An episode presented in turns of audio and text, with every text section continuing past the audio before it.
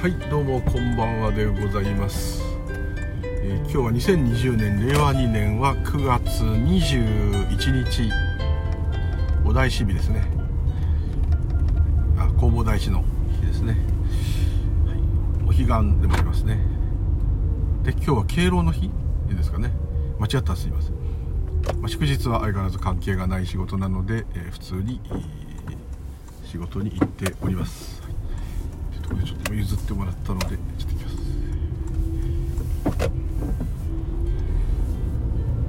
はいえー、ただいま6時半ちょい過ぎ夕方です、えー、今南大泉練馬区ここからあ自宅へ帰ってまいります。無流でございます今日もよろしくお願い申し上げます。シルバーウィークってやつですね。すごい道が混んでこれだけ高速が渋滞したのは久しぶりに見ましたね。コロナの前以来ですね。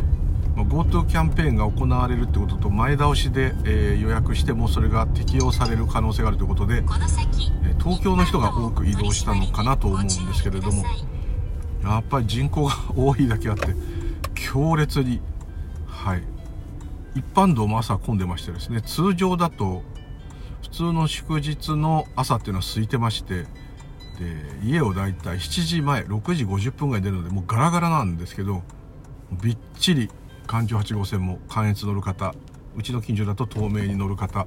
混んでおりまして、えー、びっくりしましたね。今この帰りはすくんじゃないかなって今思って期待してこう帰ってるんですけどどうでしょうかね。普段もあんまり混まないんですけども、混むのは甲州街道っていうのを越える時だけなんですけどえ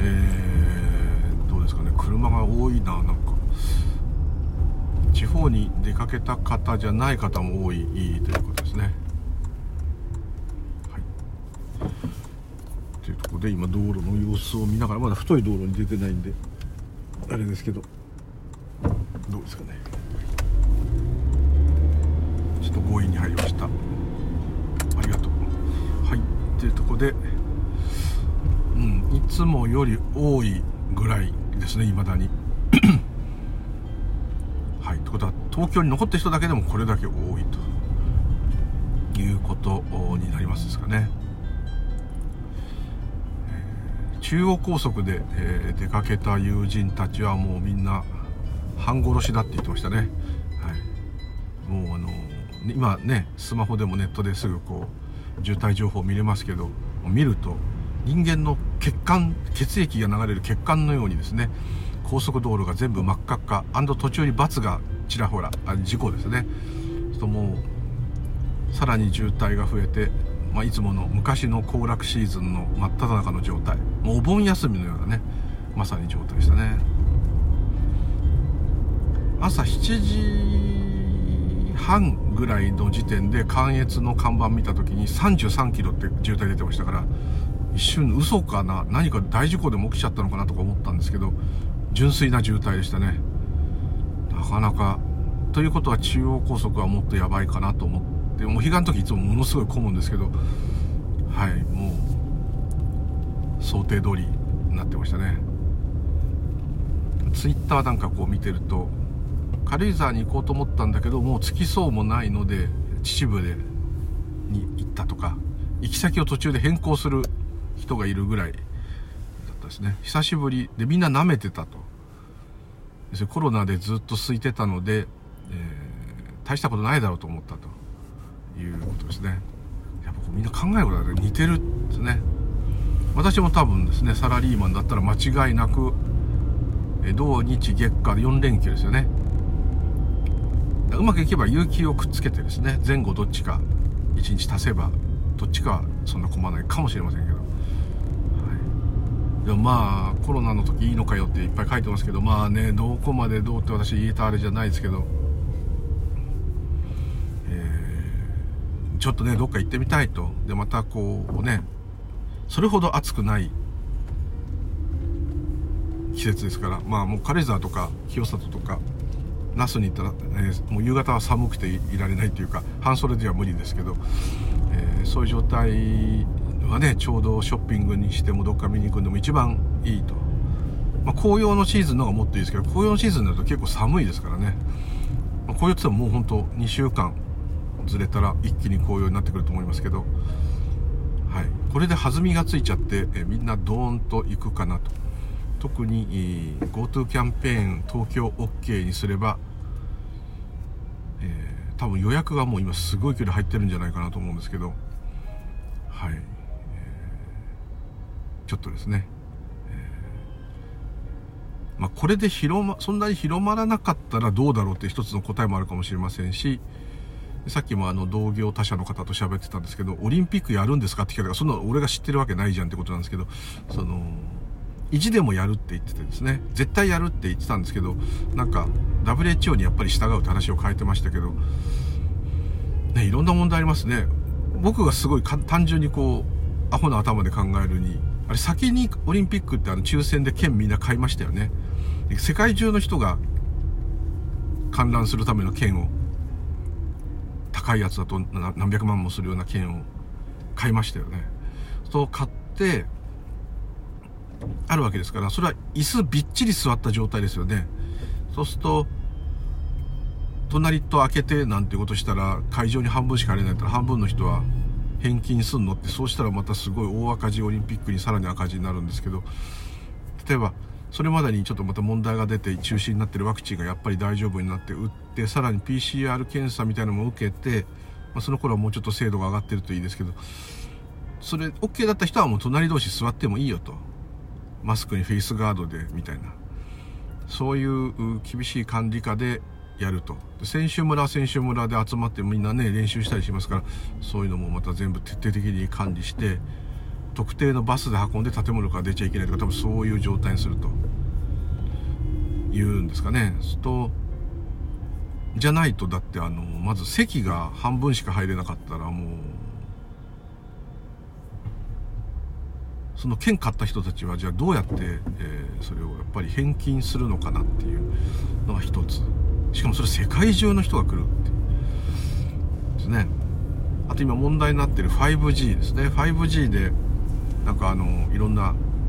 病気にあの電波のねあれで病気になっちゃった方が出たんでなんか一部のヨーロッパの国ではスペインでしたけどどっかはもうやらないって言ってる 5G をやらないって言ってる国はヨーロッパの昔から電磁波とかすごい敏感な国ですから、えー、いろんな決まっちゃったら 5G 自体があんまり盛り上がんないと今度はスマホも買い替えないぞと。うーん分かんないですけどね。どうどうかなっちゃったら自動運転だってなんだって全部あれ 5G 頼みのとかありますから。で今回のオリンピックではもう来年度は特に、え、4K、8K で放送して 5G 対応のすごいスマホとかそういうので、えー見れるんだみたいなね。なんかいろんなでも体に悪いって言われてる 5G と体に悪いっていうコロナの人が世界中から集まるかどうかわかんないですけど、まあ、そういうのを日本で来年の夏にやるっていうのは結構博打かなっていう感じがしてですね、まあ、すごい全然今日は全く関係ないしてますけど、えー、それもこれも本当は起きてないとかね。そういうそういう話じゃないですね、はい、そういう視点で言っちゃったらもう何も起きてないんで話してもしょうがないんですけど。普通にねシャバの感覚で話せば私が話せばですねこういう感じになってきて。当然どんなどんな聖者でも誰でも生活があるわけですから、えー、そういうのには巻き込まれると、まあ、その時のもちろん心持ちっていうかですね、えー、そういうのはあ差異があると思いますけれども、えー、どうなんですかね。いろいろこう今いろんなそういう問題が起きたりいろんなことになってる中ですね。経済の問題はもちろんもともと経済の問題が思いっきりやばかったところでこうなってますからもう世界中はさらにやばいっていうのは誰が見てもすぐ分かると思うんですけどそれ以外にもですね、えー、いろんな問題がある状態、まあ、いつでも問題はあるんですけれども、えー、ね、日本で言えばやっぱりねお金がなくなって、えー、犯罪に手を染めざるを得ない方があそれも縁起なんですけどそういうご縁があると良くないなと思いますけど、平和ボケしてる日本ですからなんとなく大丈夫っていうねやっぱ正常バイアスが働きますからまあうん危険は危険だと思うんですけども。本当に私のようにですねもう毎日変わらず出かけ続けてるこういう仕事をしているとそうせざるを得ないテレワークができない仕事ですからどうしようもないんですけどあんまりその業界の人とだけ会ってると分かんないんですよね。そのただこう犬の散歩とか行くと私なんか平日の休みとか変な時休みになったりするので行くと普段はね働いて会社に行ってた旦那様たちが犬の散歩に一緒に来てたりするのでそうみんなテレワークなんですね。月に1回行くぐらいとかね週に1回行くぐらいとかみんなそういう感じ。行ってもそんなフルにいないんですね。どうしても必要なとこだけやってすぐ帰る。出社時間も昼行って昼帰ってくるみたいなそのなるべく人があんま混まない時間帯で移動するとかあと車で行くとか。いい会社だと全部ああいうタクシーとか使っちゃっていいよとかそういうとこもあるんですけどあのそういう感じですね。私だともう全く変わらないのでしかも電車で通勤しないもんですからその電車の中の様変わりっていうのもわからないし、えー、まあ、たまに乗るとねですねあのマスクしてる人だらけだなそういう思いますけど意外とちゃんと混んでるなとかね。まあ一時だけ緊急事態宣言の頃だけ電車が空いてたのかもしれませんけど飛行機も乗らないし新幹線とかああいうのも乗らないから余計わかんない。ですね。どっちかというとニュースやネットでそれを見るっていう感じ。ですね。ただまあ夏にみんながマスクしてるっていうのはすごい変わった状態ですね。みんな花粉症っていう感じですけどね、はい、これはもう確かに変わったあと飲食店にいろんな仕切り板とかああいうのがついてるのが痛々しくてですね本当もう飲食店の方たち宿泊業の方たちのもう本当に困るでしょうね。うんそう思いますね。あと大ホールを使って何かやるああいう宴会みたいなとか結婚式悪く言えばお葬式もそうですね。だからお坊さんも収入が激減してるんじゃないかなとちょっと思いますね。お坊さんだけ呼ぶっていうのはちっちゃい葬儀場でもあとご家族でやる家族葬。ま、コロナだからあんまりやれないですけど、そういうのやると思うんですけど大勢お坊さんを呼んでねドーンってやるとか。またお寺自体がそういうセレモニーホールみたいなのを持っててですね。そこで、えー、自分の会場でって自分でお経をあげて自分も神をあげてっていうのは多分フルセットになってるお坊さんっていうのは、まあ、東京の大きいお寺とかとかそれはもうまた言い方おかしいんですけど大勢のお坊さんを養っているんですね。ですのでえその修行道場みたいなところよりもむしろですねそういう場所。またはあと拝観させてですねこう入場料とか拝観料を取ってるお寺とかもまあ、本当は修学旅行の子とかああいうのがドーンと来るっていうのがすごい結構いい儲け、えだったと思うんですけどもそれがないのは痛いと思いますね。親戚が京都のお蕎麦屋さんなんですけどそこもですね修学旅行の生徒とかがドーンと連続で予約を入れてくれるんですねそうするとものすごいたくさん売れるそれがなくなったのはものすごい痛いと言ってました。結構お蕎麦ってテイクアウトもちろんコンビニでも売ってますけどちゃんとしたお蕎麦っていうのはやっぱねお店で食べないと意味がないというかそこそこするお蕎麦屋さんのお蕎麦をね、えー、東京で言えば長坂の更科とか砂場とか有名なとこありますけどそういうとこのすごいお蕎麦屋さんっていうのはそれを買って帰って食べるってことはあんまないじゃないですかね。そういうすごいのはもう本当に絶対お店で食べると。それはもちろん信州でもどこでもそうですけどそういうのが、まあね、厳しいかもしれませんね。常連さんっていうかですねそういう。まあだいぶ戻ってはいるとは思うんですけどもそれでもやっぱりそうですね。うんとついそういう話に、えー、なっておりましたっていうところで、えー、全然話が全く関係ない話になってしまいましてすいませんでした。そしてシャバのそういう話っていうのは日常では絶対当たり前のことなので。はい。今回はですねこういきなり出だしからあんまりいい話じゃないといい話がなかなかないんですけど、そういう時もありますけどね。しょうがないですけど。あのまあ、プラスな面で言えば前も言いましたけどこう会社は行かねばならぬものだったとかですね。あとはこう接待とかねそういうものも必要だったでもそれに関わっている業者の人たちはそれがなくなっちゃったから大変だと思いますけど、まあ、そういう会社員っていう感じの普通あのイメージで取ればもしかしたらそういうものがなくてもやっていけるんだなっていうことを実感されてる方もいるし満員電車で揺られなくて済むようになって本当に良かったっていう方もいらっしゃいますね。ですのでまあなんかこう少しこうわーっと多分学生からずっとそのまま就職してガーッと会社で猛烈にやってきた方っていうのは多分あの振り返ることなくですねもう爆心し続けてきたと思います。そういう方を振り返らせるっていう一つのですね、えー、きっかけになっちゃったかもしれません。なっちゃったっていう方はその飲食店とかそういういろんなそういう方を対象にしたビジネスの方にとってはマイナスだからですね。何とも言えないんですけどでもまあそういう点で、え、ちょっとこう自分を振り返るというか一体どうどうしてきたんだろうっていうのを考えるチャンスにはなったかもしれないと、まあ、その人気の一つその中で出てきた人気の一つが地方に移住するってね東京にいなくていいじゃんと。こんな高いところに住んでる必要はないんだと。東京の物価が高いと言いませんけど家賃が高いんですよね。とにかく。家を買うにしろ借りるにしろ。それが高すぎるっていうとこですね。食べ物とかそういうものは多分ですね毎日そんないろんなものを買ったり流行を追いかけたりしなければむしろ店がいっぱいあるので競争しますんで意外と値段は高くないと思うんですけどもいろんな税金とかとにかくそこで住むっていうことが一番高いと思いますね。いろんなことが変わってくると思いますね。学歴っていうのもちょっとねどうだろう。もともとちょっとどうだろうってなってきてましたけどなんかあの子供の数が減ってからまた余計受験戦争になって就職率が悪くなるとまた受験戦争になるんですね。だからよりこうスキルを上げた状態じゃないといいとこ入れないと、まあ、こういう狭き門になっていくと。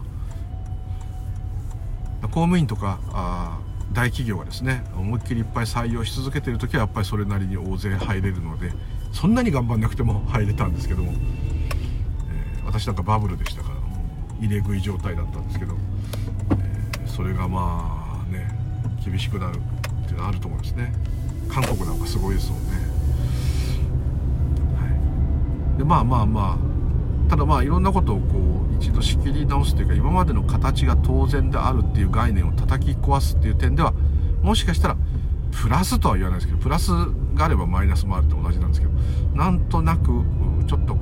う良くな良くなったっていうのかな。落ち着いた考えを持つチャンスになった人もいるかもしれません。ただまあねここでマイナスなことが浮かんじゃうのはそのこういう状態でも会社がある程度利益が出せる。交際費接待費転勤させたり出張させたりそういうのもいらない。残業させて会社にいたら残業代ついちゃいますからそういうのもいらない。ってこう、まあ、テレワークでもちろん寝ないでやってる人もいっぱいいるんですけどそうじゃなくなったらですね。これでもいけるじゃん。自分が企業の上層部だと思っちゃうわけですね。そうすると1人当たりの払う給料は確実に減ってるはずですから、えー、それをどんどん人件費が下がってってると。もしそれで利益が変わんなかったらですね社長さんにとってはウハウハですね。でもっと人減らしちゃってもいいんだと。テレワークで使えない人はいらないんだと。こうなっちゃったらもう本当にやばいですね。ですのでインドみたいにこう一つの仕事を一人の人が取っていっぱい儲けるっていうやり方じゃなくてみんなで分けるっていうねあの考えとか。あと何でしたっけ？全員同じ給料にして一定の額しか上げないっていうやり方とかなんかありますよね？そういうヨーロッパでやる実施する可能性が今ありますけどそういうのとか、まあ、いくつかいろんな作戦を考えなきゃいけない状態にはなるかもしれませんね。何万人と抱えてる企業はもしかしたらそんなになくてもいけるんちゃうかっていうふうになってしまうかもしれませんね。あんまり良くないですね。良くないっていうのはその仕事の内容がどうのでなくて働き口が減るっていうのは良くないですね。あと何をもって人はそのやる気が出るかっていうとこもねいろいろあると思いますんであのやっぱねこう褒められるとか何かこう認められるってそれはテレワークでももちろんそれあるんですけどなんとなくその自分がやっぱりこう必要とされているっていうね。自分がいなくちゃ会社が回んないんだっていうのがあるからこそややりたくなるっていうのはあると思うんで。そういう点がテレワークだとどうなのかなとかねいろいろ気になります、まあ、テレワークでもちろんおしゃべりできるんであれですけど、えー、別に人肌寂しいってわけじゃないんですけどどうしてもそういうのがあると思うんですね。人間っていうのは。またまあ電子メールが流行ってそこから LINE とかにいろいろ変わってって SNS 系になっていった時もやっぱ自分もそうなんですけどメールとか LINE の方が楽なんですよね。直接会って電話で話すまたは直接本人と会うっていうのは一番早くきちっと伝わるんですけどどもそのやっぱり人と喋るってことは相手のことを思いやらなきゃいけない。ここまあ大事なところなんですけど思いやって話さなきゃいけない。そこが疲れると。いう時にメールとか LINE であればまあ送ったら終わりっていうかですね。どんどんどんどん人同士のその関係が希薄になってで家族だけが濃厚になってっていう感じになるかもしれませんね。このスタイルっていうのはまたいいか悪いかそういうのは全く分かりませんけどもどうなのかなっていうのはあちょっと思います。ただまあこれも変化なんで進化とは言わないですよ。変化なので、えー、まあ変によって起きてるのでどうしようもないんですけども、えー、でいろんなことこういうのじゃいけないんだとかいろんなこと言う人いるんですけど。うん。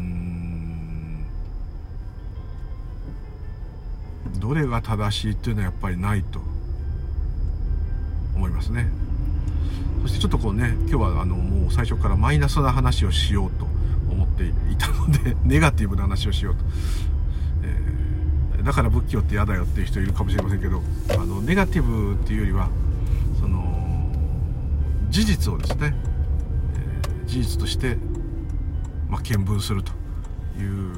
自分も嫌なんですよ。嫌なんですけども、えー、そうするしかないのでちょっとこういう話をしておりますが、えー、前も何回も録音してるんでもうほんと耳たこですけど一切回復っていうブッダの有名な言葉がありますね。これ嫌いな方多くてねブッダがそういうこと言ってないっていうことで置いとこうっていう考えの方もいるんですけど一切回復っていうのはもう一回説明しますと1は数字の1ですね。歳っていうのは切るっていうですね。一切一切合切の一切ですね。で回復って回っていうのはあのみみなみんなっていう字ですね。それを回と呼んで。で苦は苦しみですね。要するに苦しみしかないってことですね。これがあのまあシャバのブッダの、まあ、有名な言葉の説明です。でこれシャバっていうのは私がいると思っている一般の人間道の社会の生活の中のことを言ってるんですけどもこれは一切回復でありこれを無名と明るくないと。本当ネガティブなね言葉ばっかしででもこの辺はもう最重要言語の一つですね。仏教の中では。無名っていうのはもう明るくないですね分か本当のあれは分かってないと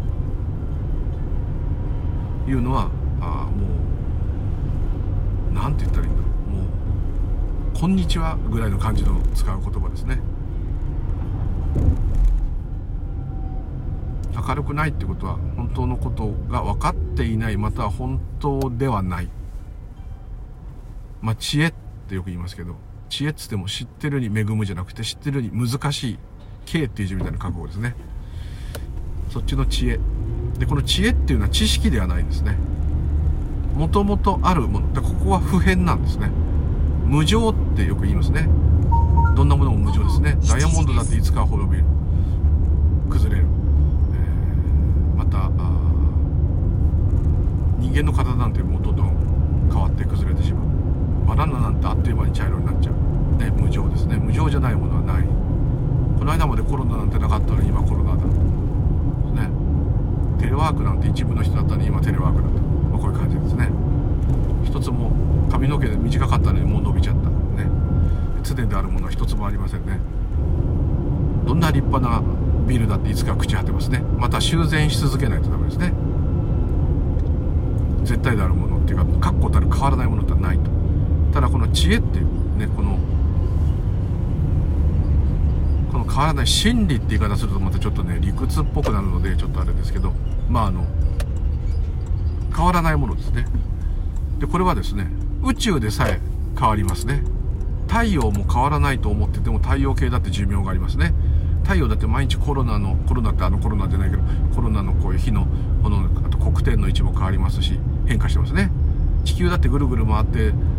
ね何億人もぐるぐる回ってるだけではなくてですねその生きてる我々の世界の中ではもう地球はもう変わり続けてますね。もう変わり続けてるどこじゃなくても止まってることなんて一つもないですね。そういう状態ですけれども。あのそういうことじゃもしあこうやってしまえばいいですね。無常常であるものはないと。いつも変わらないものはないと。全て変化し続けているっていうことは真理ですね。ですからこれはこの言葉自体は無常ではないですね。あそれ何も起きてないとかそういうのなしですよ。シャバの感覚で言えばどんなものもどんなに頑丈そうなものもいつか朽ち果てる。どんなに立派な人もいつかは亡くなってしまう。ねもう奈良時代から一回も崩れたことない建物だって台風か何かで壊れることもある。もっと早く変化する変化がはっきり見えるものはもっと刻々とバンバン変化する。道路だって変わんないようだけどしょっちゅうアスファルト張り替えないとダメ。白線も引き直さないとダメ。ですね。一つたりとも止まってるものはない。ですね。っていうことは無常ではないですね。変わらないですね。そういうのは知恵ですね。まあそういう意味でもいいと思うんですけどね。でこの一切回復っていう言葉あまあちょっと話が飛びましたけどこの一切回復っていう言葉はですね、えー、そのまま確かに取ればもうマイナスでしかないっていうか聞く気も起きないっていうかこんな時にそんなこと言うなよなっていうようなくらいですね。苦しみしかないと。まるでですねどうしても人間ってそうに考えちゃうんでどんなに喜んでたってどうせ辛いこともあるんだぜとかどんなにお金持ちになったって死んだら持っていけないんだぜとか。でもこの一切回復って言葉からを素直に受け止めるとですね、えー、いろんなものが見えてくる。例えばですねお腹が空いたっていうのはねこれ仏教では苦しみです。それは現代人日本の現代人であればそんなにお腹が減ったら何か食えばいいじゃんってこれで済むと。でも食わなきゃいけないですね。他の生き物を犠牲にしてとかそういうことを置いといてもそうすると人間は錯覚するんですね。お腹が減ってる時に美味しい食べ物を、ま買うなり手に入れるなり何でも手に入ったと。でそれを食べてて美味しいと。幸せだと思うわけです。それは一つのお腹が空いたっていう苦しみを食べるっていうことによって一瞬忘れてるからですね。また腹減りますね。またグルメになっちゃったらもっと美味しいのじゃないと嫌だっていうかもしれませんね。トイレに行きたいなと思うでトイレに行っておしっこが出なかったらそれは膀胱炎とかなんか病気になってすごい大変だった気持ちはなるんですけどおしっこが出たらああよかったと。おしっこの色が綺麗だったら腎臓は大丈夫だなとかそのこと分かんないですけどまあいろいろ大丈夫ですね。まあたった今その人は大丈夫ですけれどもおしっこに行きたくなるってのは苦しみですね。おしっこしなきゃいけないっていうのも苦しみですね。だってそんなことしないで済んだら楽じゃないですか。やそんなことことしなかったら動かなくなっちゃうじゃん。ってやったら他のことで動いたらいいかもしれない。と分からないんですけどとりあえずそうですね。お腹が空くのも苦しみ。何かを食べなきゃいけないのも苦しみ。ね。食べると体体がエネルギーが入るんだけど今度はそのエネルギーを分解するためにエネルギーを使ってですね。で歯が汚れるから歯磨きしてね。でまたそれを排泄しなきゃいけないですね。そんなものがなかったらトイレがいらないから部屋広くなるじゃないですか それよくわかんない。食べなかったら冷蔵庫もいらないかもしれないし調理場もいらないですね。そうするとまた人間はいやいやうまいものを食うっていう楽しみがあるじゃないかと。とかね。お腹がパンパンな時に綺麗なトイレがあると爽やかに排泄できるじゃないかと。そこの部分でこうなんか一瞬苦しみが引くことでお腹がすいたすいたうまいもの食べたああよかった。トイレトイレトイレ。あ出たからよかった。しかも綺麗なトイレで快適だったとかね。ですね。必ずその対価でなんか一瞬満足してるように見えるんですけれどもよくよく見ますとですねもうそれ自体がもうすっごいこう怠け者の言い方かもしれないですけど面倒ですね。そういうこと自体がなかったらだって食べないでいいんだったらすごい楽ですよ。もちろん飲食店の方とか困っちゃうけどもともとそういうものはだってないはずですから。排泄もしないんだからトイレもいらない。ね。電車乗って乗ったって飛行機乗ったってトイレなって行かないでいいし何も食べなくていいんですよ。そういう楽しみがないなくなっちゃうじゃないかっていうかもしれないけどまあそれ自体がないんだからそういうことはないから他の楽しみを見つければいいかもしれません知りませんね。楽ですね。食べる心配トイレの心配がないってこれだけでもうすごい楽ですね。さらに物をいっぱいその分を買わなくていいから楽ですね。部屋も広くなるし。部屋も汚れない。ペット飼ったって排泄しなかった食べなかったら楽ですね。は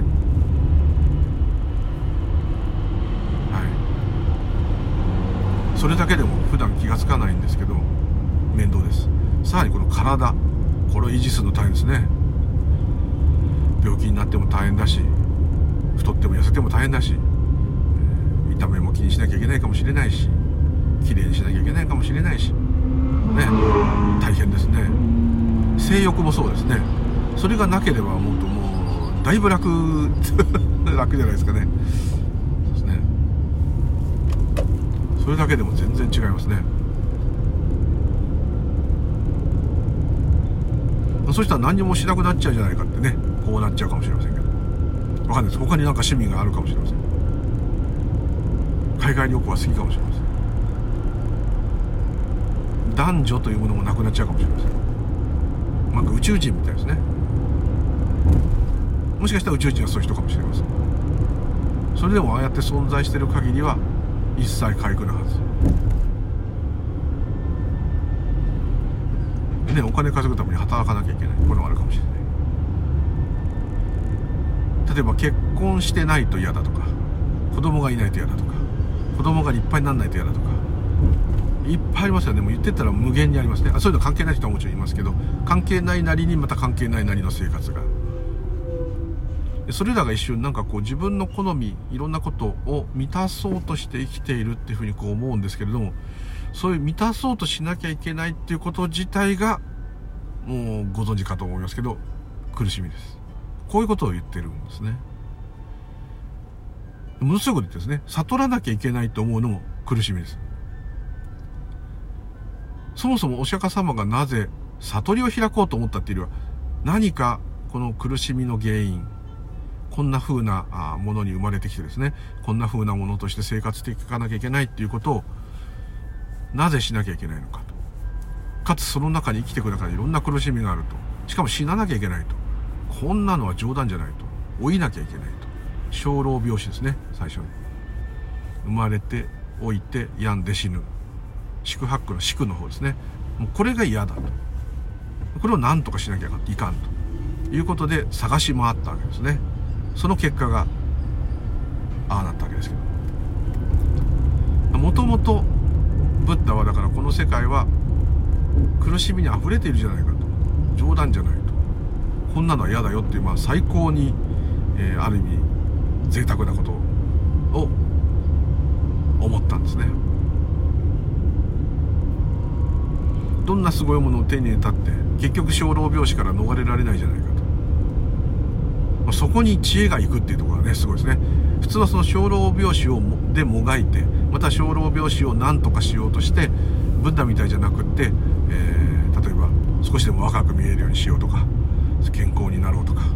えー、美味しいものを食べようとか綺麗な人と結婚しようとか、えー、家族に囲まれてこうなんか癒された生活しようとか何でもいい。そういう正しいと思われることまでもブッダからブッダと仏教からすれば本当は欲ですから、それらを、まあ、全部苦しみなんじゃないのというところがスタートなんですね。ですからやっぱ一切回復であって本当のことが分かってないってことは無明であると。いうことを何度も何度も言ったわけです。そう考えたらつまんなくてやってらんないよってもちろんそうなります。ですから私も少しでも美味しいもの食べようとか。ね綺麗な女の人がいたら綺麗だなと思うし、まあ、花を見たって綺麗だと思うし。でもこれすごい理屈で言えば同じなんですけどね。おすごいお花を見て綺麗だっていうのも綺麗な女の人を見て綺麗だっていうのもなんとなく女の人が綺麗だっていうのになるとこうスケベな感じなんですけど理屈で言えばそんな大して違わないですね。の時そういう感情が湧いたっていうだけですから。あんまり変わんないんですけども。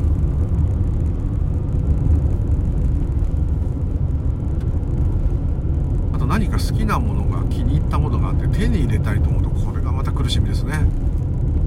私なんか散々それで苦しんできてますけど。何か物でもいいですね。自動車でもいい。それはもちろんさっき言ったあの女の人でもいい。男の人でもいい。動物でもいい。宝石でもいいお金でもいい豊かな暮らしでもいい誰かに愛されることでもいい愛すことでもいい。それがなければどんなに楽かと。思います。私なんか毎回いい例いいいい例ってか毎回同じことばっかりですけど犬がね死んだらどうしようって。いつも思ってますね。苦しみです。犬を飼ってなければこんな思いはなかった。しかし普通にそのことを人に話せばその代わり犬からものすごいものをもらってる証拠だよってこう言われその通りなんですよ。そのもらったものが大きければ大きいほど手放す時に苦しみがでかい。こう言っちゃうとまるで生きる醍醐味が全くないっていうようなことをブッダが言ってるみたいになっちゃうんですけどもそこに本当の幸せはないと言い切ってるわけです。でここはものすごく受け入れがたいとこなんですけどもすごく自分もそれは受け入れられないんですよ。こんなあのいろんなもの執着してますから。ですけども苦しみの根源はどこかと冷静に見ればですねブッダの言ってるところに文句のつけようがないんです。でこの人生を暗くいじけて生きろってブッダが暗くいじけて生きてるには見えませんね。多くのそういうことが分かった方たち見てもそうは見えない。まあ、それを見つけるまではそうだったかもしれない。1キロ先一般道 LH システムむしろ生き生きと生きてますよね。50キロです。本当の人生はそこから始まるというぐらいですから。生き生きと。現実は現実として受け入れるってのは無理でもいいですね。そういうもんだなしょうがないと。受け入れられなかったらもう嫌だなと。嫌だなでも分かってればですねその一瞬の何かそういうものをこうまあ悪悪く言えばごまかすのがいろんな喜びなんですけど必ずその次にはまた何かを求めなきゃいけなくなるそれで世界が発展したじゃんっていう人いるんですけど発展した結果どう良くなったかはちょっと分析していただければすぐ分かると思います。ただしこれが発展した人間がこれだけ栄えて発展した世界が例えばいろんな公害が出たとかいろんな人間ばっか増えて他の動物をいっぱい殺したとかいうことがいい悪いはちょっと置いといていただいてですね。ただこれをこうそのまま見ればですねいいも悪いもないんですね。いろんな視点で全然違うんですよ。これ環境保護の人とか自然保護の人から見たら人間のせいでこんなになっちゃったんだと。戦争やいろんな被害を受けた人はこうだと。ちゃいます。ですけれどもこれがいいのか悪いのかも分かんないし本当に人間の頭の中だけで出来上がったことで世界ができてるのかっていうとそのように感覚としては見えますけども本当にそうなのかなっていうのは絶えずあります。それも自然現象でしょっていうことを言いたい。ですけどそのその視点で見るとシャワーを見ることはちゃんと見ることはあんまりできないですね。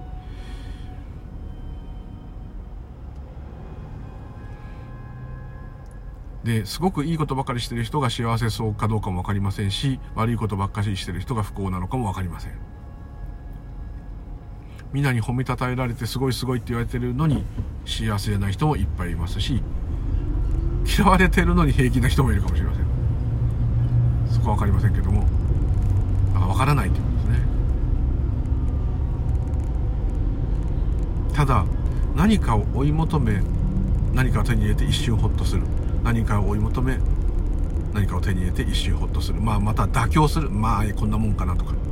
なかなかねもう最高だっていう状態になりませんから。まあいいんじゃないのぐらいと。それをずっと繰り返すっていうのはもうやっぱりそれが輪廻ですね。誰が誰がに生まれ変わるってなくてそのような繰り返し。習慣化する。何か湧いてきたらそれを達成する。湧いてきたら達成する。そこの輪から抜け出さないと。ぐるぐる回ることになると。車輪のように。そうはね仏教の言い方だとそこう怖いんですね。聞くとなんかこうゾッとするっていうかやべやべってこう思う。まあそういうにそういう意味でそういう言葉を使ってるんでしょうけど、はい、なかなかにして怖いと。いうところですけども。そうするとそういう何かちょっと出たことを達成するなんかちょっと出たことを達成するっていうことで一瞬何か気をごまかして続けてきた。あとですねこうよく感じるのは最近まあ SNS が多いせもあるんですけど、まあ、自分もそうかもしれませんけど特にですねこうものすごくうまくいってるように見える方インスタ見てたらもうねもうお子さんも立派でなんかそのご主人も立派で奥様の場合ですけど、まあ、みんな見てくれもよくてですねお金もあって、まあ、みんな病気の人もいなくてですね。そういう方に限って、えー、限ってっていうかまあ限ってとは言わないですけどすんごい、えー、そういう幸せだねリア充ですね、えー、リアル充実している生活をですね SNS でずっとこう自慢だけじゃないですけどこういうことがあったこんなの食べたよこうなって私は幸せです。間違いない。こんだけの家族がいるんだ。私は幸せです。私は幸せですって言ってるってことはまあ、自分も犬の写真いっぱい載せてですね犬とこんな楽しかったってことしょっちゅう載せてるんですけどバカなんでねそういうことやってますけどかみさんがね、えー、そんなね犬と楽しんで遊んでるの載せたって旗から見たらね、えー、なんかこう幸せぶってバカみたいとかね思われてるだけだよっていうかその通りなんですね。そこはもうその通りなんです。ですけどもみんなで幸せを競い合っているインスタグラムもそうですけどそういう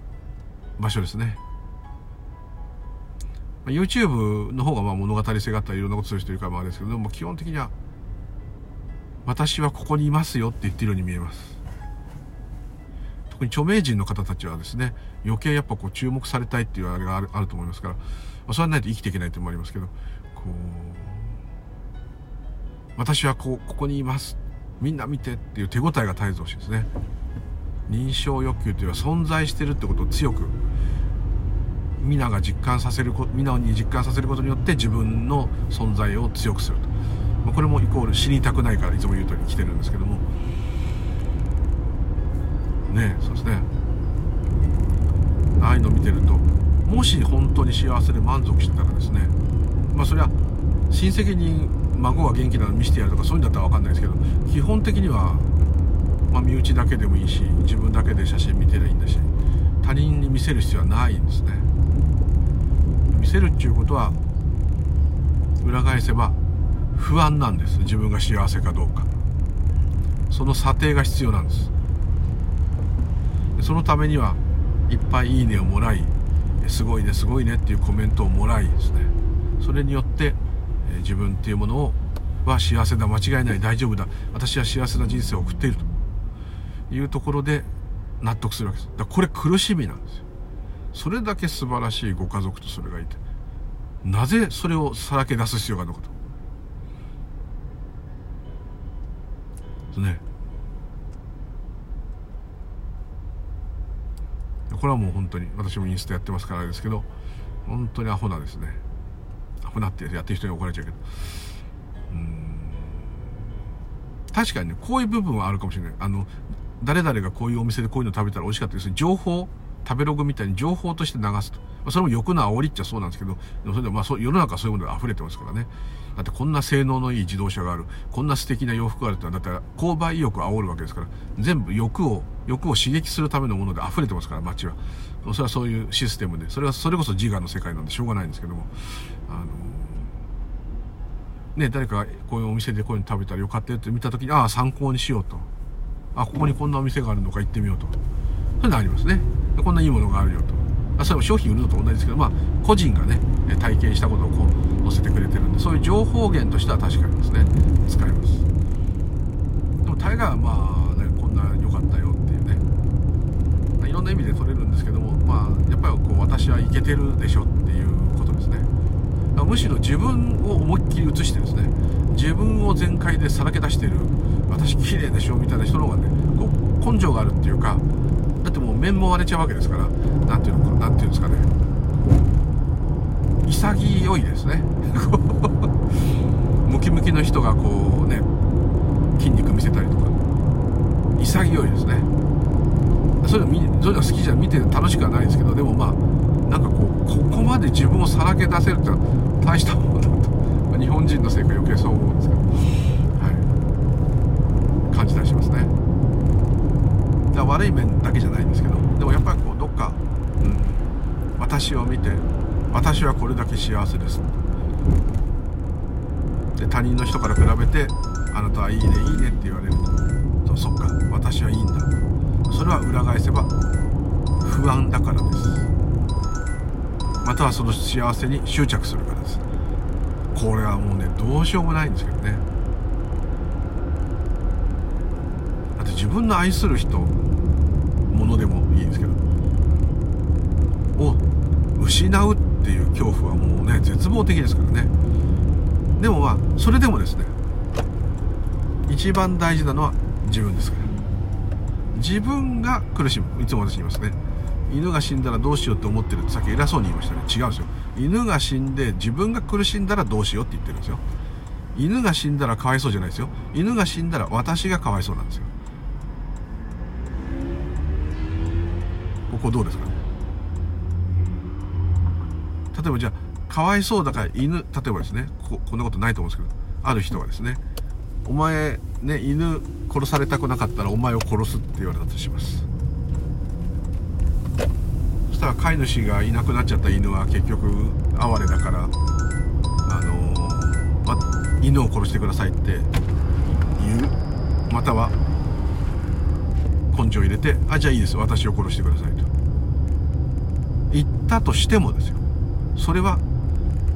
犬を殺される苦しみよりも自分が死んじゃった苦しみの方が軽いっていう計算がそこで出たわけです。それは結果どういうことかというと自分を犠牲にしているように見えますけれども違うんです。私にとってそっちの方が苦痛が少ないんです。だから私を殺してくださいって言えるわけです。一見かっこいいようですけどね。特攻隊の方とか別ですよ。そういうのは別ですよ。今みたいな画を出さなきゃいけない。を出したくても出せない場合もいっぱいあると思いますね。またもしかしたらその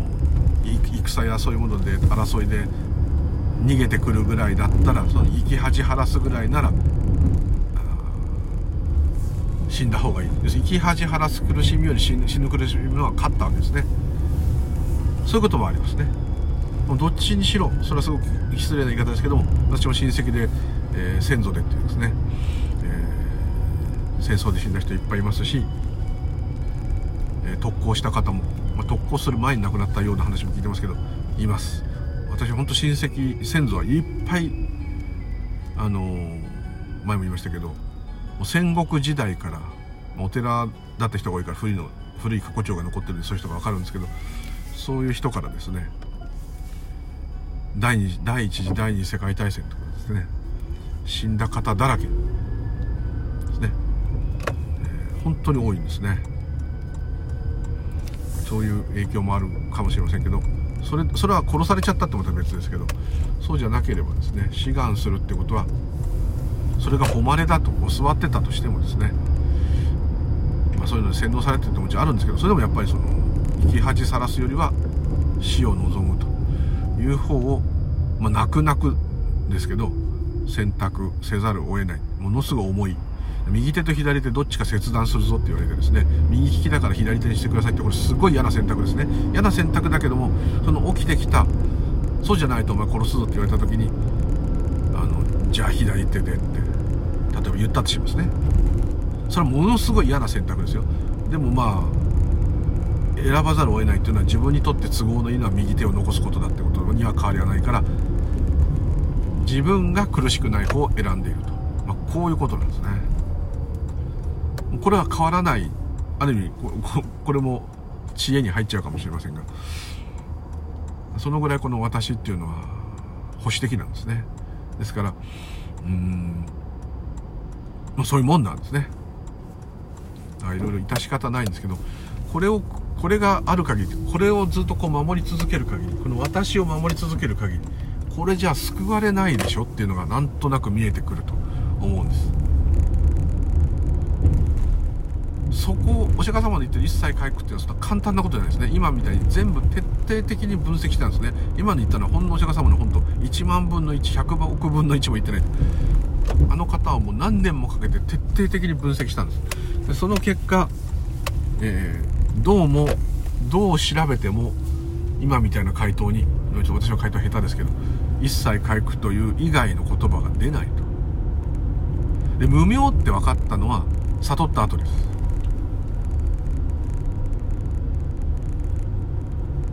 だったらば外をいくら探してもいろんな人の意見を聞いてもいろんなことをやってもダメじゃないかと。だったら問うのはこのシャバを生きているまさに当人であるこの私に聞くしかない。この私とは一体何であろうか。そっちに視点がぐるっと逆向きになったんです。ずっと外の世界を見てたものがいきなりこっち向いたんですね。まあこれ前も言いました。これは革命的です。それが起きたのがまあ一つのもうそれがすでに悟りですね。で縁起の法則もですねその理屈で分かっている、まあ、縁起の法則って言っちゃうとちょっと縁起って言ってますね。縁によっていろんなことが起きてまた移り変わってお互いに影響し合っているというこれはですね一枚の布って言い方でお釈迦様はよく言いますけれども、えー、まあ、それが分かれば自動的に無常も無我も含まれちゃうっていうんですね。分かると思うんですけれども。あのそういうことを発見していくって言い方もあるんですけど発見するって私が発見したって言うんですけど、まあ、結果でもそういう風な言い方しかできないですね。私っていうのがない発見っていうのはないんで発見したんだよ誰がってなりますよね。お釈迦様の本名でゴーダマシッダールタさんって言ったらああゴーダマシッダールタさんっていう私ですね。それはもう説明上どうしようもないんですけれどもあのまあちょっと話が難しくなって変になっちゃってすいません。私っていうものが苦の根源であるっていうところの発見っていうのはすごいです。だって私とあなた私と何か物質私が何々した私が分かった私が笑った私が怒ったって。だってでも主語がなかったらだって成り立たないですから世の中っていうのは。それがなかったっていうのはですねこれは何つったらいいんですかね。メタメタですね。また変な言葉でごまかしましたごまかすっていうか分かんなくなっちゃうんですけど、うん、今度革命的ですね。ですからお釈迦様がよく言うなあの自分の話に興味がないとかですね全く魅力を感じないとか。ピンとこない。それは悪いことじゃなくてそれはそれでそういうご縁。どう聞いてもなんかそう聞くとねお釈迦様が偉いとかお釈迦様が正しいってどっかそういう概念がどっかに植わってるとなんかお釈迦様の言ってることがにピンとこないと自分ダメなんじゃないかなとかね私なんかよく思ったんですけどあのそんなことは全くないんです。それはもうどうなるかわからないと。逆にお釈迦様もあとまあ道元禅師もそうですし、えーまあ、空海さんも深く分かってる人でそういう人っていうのはそういうのが本当に興味を持ってっていうかですね興味が湧いて、まあ、菩提心が発信してですね、えー、それに向かって邁進するっていうことが起きるっていうこと自体がですね稀であるとはっきり言ってます。稀であるからこそみんなに伝えていくんだと。ちょっとでも響く方がいればですね少しでもそれに実践していただくと。実践の方はいろんなことあると思いますけど、まあ、実践するも何もこういうことにピンとくる人は一つのそれがきっかけというかご縁なんだと。いうことですね。ですので本当にね全くこれは興味がなかったらですねもうアホみたいな時間の無駄なんですね。ですけど今ねいろんなあの科学も進んでいろんな説明し方ができるんでこうさっき言った時間の無駄って言った通り時間がないとかですね。空間がないちょっと量子物理学とかいろんな科学の証明されたいろんなものがありますからアインシュタインのもありますからそういうのもちょうど仏教と重なっていろんな風に説明しやすいというのもあって興味を引く方も増えるかもしれませんけれども。ね。今だといろんな角度から説明ができるんで、えー、ちょっと面白いといえば面白いですね。説明ができたところでどうってことはないって禅のお坊さんがいたらぶん殴られちゃうかもしれないですけど。ただなんかこう思ってたのと違うなっていうのがあるかもしれませんし前回も仏教が宗教かって話しましたけど今の話でもちょっとなんか宗教っていうのは何かを信じてで、まあ、お釈迦様の言ったことを信じるってもちろんありますからそれは宗教になっちゃいますけど何かを信じるっていうよりはうんやっぱそうですね。ある一青年が分かっても青年じゃなく最後中年になってましたけど言った言葉を見つけた何かを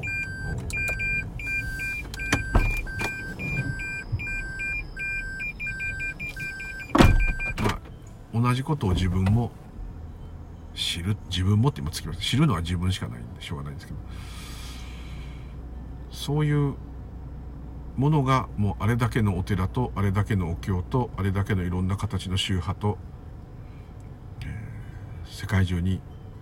伝わってるのかもしれませんね。まあだいぶ派手にいろいろ変わってるなとは思いますけど。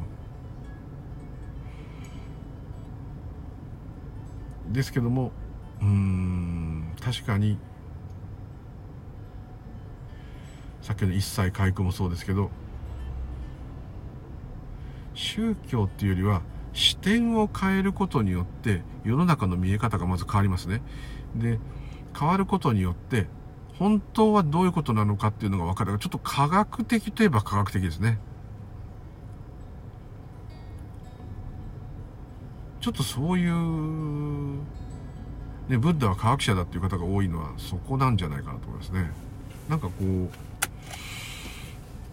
まあ、ある悪く言えば憂いがない憂いじゃないなんか潤いがないっていうかうん。なんか宗教っぽいこう柔らかい空気があんまないっていうようなことになっちゃうかもしれませんけどでもこのそのものズバリをバーンって言ってくれる人ってあんまいないんでこれをバーンと言ってくれるってことはすごくこうきついんですけど刺さる。人には刺さると思うんですね。お釈迦様の言ってることはちょっときついんだけどもその時納得できなくてもそれをちょっと意識しながら生活しているとなるほどなと。食事する前でもトイレ行く前でもちょっとさっきの話を思い出してするとこれ苦しみか？大したことないよねとか思うかもしれませんけどそもそもこうやろうトイレに行こう食べようとかそれがなかったらどうだろう？で内々属心してったらもう人は存在する必要がなくなっちゃうなおっと下脱ってそれ？とかね。こうなんとなくですね。うん。ちょっと今の言い方間違ってるかもしれませんけど。欲をなくせっていうのはなんか貪欲をなくせっていう感じの意味ももちろんあるんですけど。なくそうとしすぎることも欲なんで。それで中道って言い方するんですよね。中ぐらいの道。ほどほどでずっといなさいって。極端に欲をなくすためにこだわり狂うアシュラになっちゃうわけでもないし欲をなくさないで怠惰に暮らすわけでもないっていうこの一番一般的に言うとつまらなそうなんですね。中道。日本人は結構中道って分かりやすいかもしれません。普通の一般的なとかいう言葉をよく使いますね。これはなかなか外国だと通じない場合多いです。だって個人個人の自由をもうちょっと尊重してるとこあるのでい。ろんな人がいるよねっていう風になっちゃうんで日本だとなんとなく普通の人はさとか普通はさとか一般的にはさとかそれはすごく日本ってのは通りますね。平均的なとこがあるので。それは良いも悪いもないんですけども特徴なんですけどもあのそうですね。中道ってやつを一般的にするって言い方もちょっとおかしいんだけどただ知恵はずっと働かせなきゃいけないので、えーまあ、一切回復で見ろとは言いませんけどどういうことかなと。一つ一つの自分でやっている行いをいいこと悪いことっていうよりはなんでこういう風になってるのかなと。観察するだけででもですねだいぶ天地がひっくり返るぐらいあべこべにしてたな思ってたなってことは多々あると思いますね。私なんか食べるの大好きですから食べるのが大好きなのは食べたいっていう欲が強いから食べた時の喜びが大きいんだけどもその分食べれない時はすごい辛いわけですね。たくさん食べなきゃいけないから他の命をいっぱい取らなきゃいけない。それがなかったらねお金でも他の命でもだいぶ少なく済んだんでしょうけどね。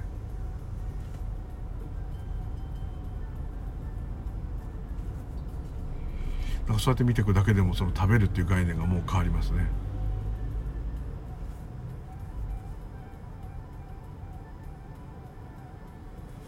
テレビを見なきゃいけないスマホを触らなきゃいけないというのも、まあ、今の世の中ではそうなんだとあったとしてもですね。それもなかったらこんなのにお金払わないしこんなものをいつも身につけていつも見てなくてもいいわけですね。そうやってったらもう全部そうなっちゃうんですね。自分に湧いてくるいろんな気持ちをなだめ続けてるって言ってもいいんですかね。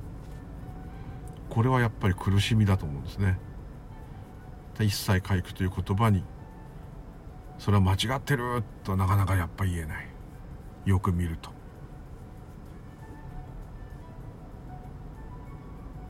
まあなかなか普通の人間道のシャバからするとちょっと悲しいですけどね。悲しいと思うのも欲です自分のやってきたいろんなやってきた喜びを否定されてるような気もするしうんそれがもしかしてできなくなったらどうしようって思うし、まあ、いろんな執着の結果やっぱこの私が苦しんでるってことが変わらないと思います。はい、というところでちょっと今日はマイナスなまた一切回復の話でしたが、えー、お許しください。今日はどうもありがとうございました。またよろしくお願いいたします。ム・リュウでございました。失礼いたします。ありがとうございました。